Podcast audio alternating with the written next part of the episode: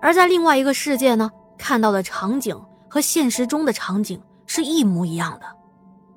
比如现实世界的电梯门口有一个垃圾桶，而在另一个世界呢，也在同样的地方放着同样的垃圾桶。那怎么区分自己是否到达了另外的世界呢？据说啊，另外的世界是没有手机信号的。于是他找到了原帖子，仔细的看了看，越看心里头越痒痒，就想着到晚上去试一试。毕竟他以前玩过的那么多的灵异游戏，也没发生什么。就这样，到了晚上的九点半。他有点饿了，下楼出去吃了点东西，回来的时候还和小区门口的保安大爷聊了两句。抬起表一看，哦，还不到十点半呢，干嘛呢？那就再看一会儿恐怖电影呗。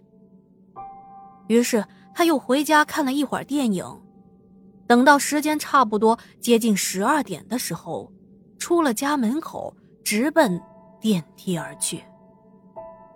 他说：“我坐上电梯，直接下了二楼。当时我特别的兴奋，拿起了手机，按下了录像键的按钮，想记录下这一次游戏的过程。完事啊，发到网上炫耀一番。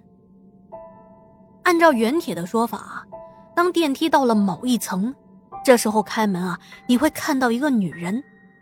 如果你真的看到一个女人，不管她对你说什么。”都千万不要跟她说话。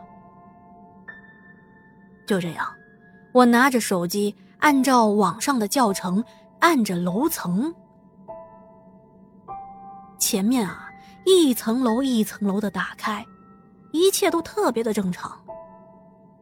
等到按了六楼之后，我的心脏开始加速的跳动，因为按照原帖子，在六楼会出现一个女人。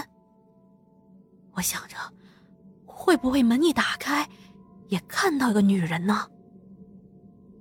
虽说刚才不是很害怕，但此时在这样的场景下，整个人呢也不由得紧张了起来，而举着手机的手已经有点发汗了。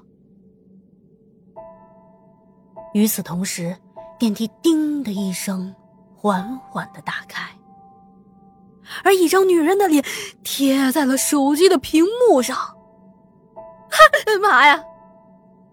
这冷不丁出现的一张脸，把我吓得手机差点都扔了。放下手机一看，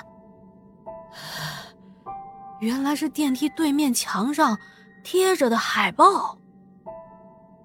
海报上，一个穿着韩服的女人手里拿着化妆品。嗨，还以为是什么东西啊，原来是海报，吓我一跳。不过，刚才那一下还是扫了我的兴致。我也不想录像了，直接把手机塞到了口袋里，又进了电梯，按了十一楼。说实话，这时候心里已经有点不太想玩了。虽说刚才那只是一张海报。但在心里啊，还是有点发虚的。正当我在平定心情的时候，电梯门又缓缓的打开了。我看到了电梯上显示的楼层是十楼，而此时映入眼帘的还是同样的位置，同样的女人，而且更为诡异的是。对面墙上显示的楼层是六楼。当时我的脑袋嗡的一声，我马上反应过来了，狂按那个关门键，取消了十一楼，按下了一楼。当时心里就一个想法：这游戏啊，不能玩了。这他喵的是玩真的呀！不行，我得离开这个电梯。可是那个时候。我根本就没有勇气出去，因为我担心啊，这要是外头是另一个世界，那我可不知道怎么回去啊！我的手指头颤抖着，不断的按着那个关门键，门终于关上了。而我担心啊，门口可能还会看到什么恐怖的东西，缩在了电梯的角落里，都差点尖叫了呢。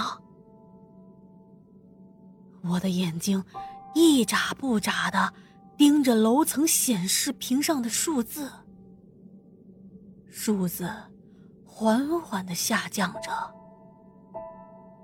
九、八、七、六。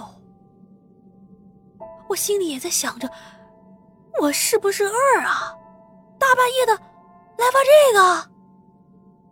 当电梯数字显示三楼的时候，突然间，哐当一声，电梯震了一下，紧接着，头顶上的灯灭了。此时一片漆黑，恐惧瞬间直冲脑门，冷汗顺着脑门就流了下来了。啊，这个时候电梯坏了吗？过了几秒，我才反应过来，一边扒着电梯门，一边扯着嗓子大喊：“有人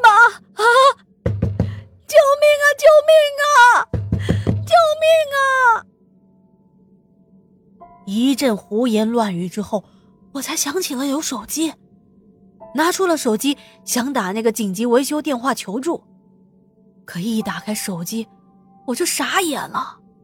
一格的信号都没有，显示无网络。我关机再重启也不行，电话一直打不出去。整个电梯黑漆漆的一片，什么都看不到。我利用手机屏幕发出来的微弱光线，想找到电梯的求救按钮。就在我摸索着的时候，头顶上。传来了皮鞋敲击地面的脚步声，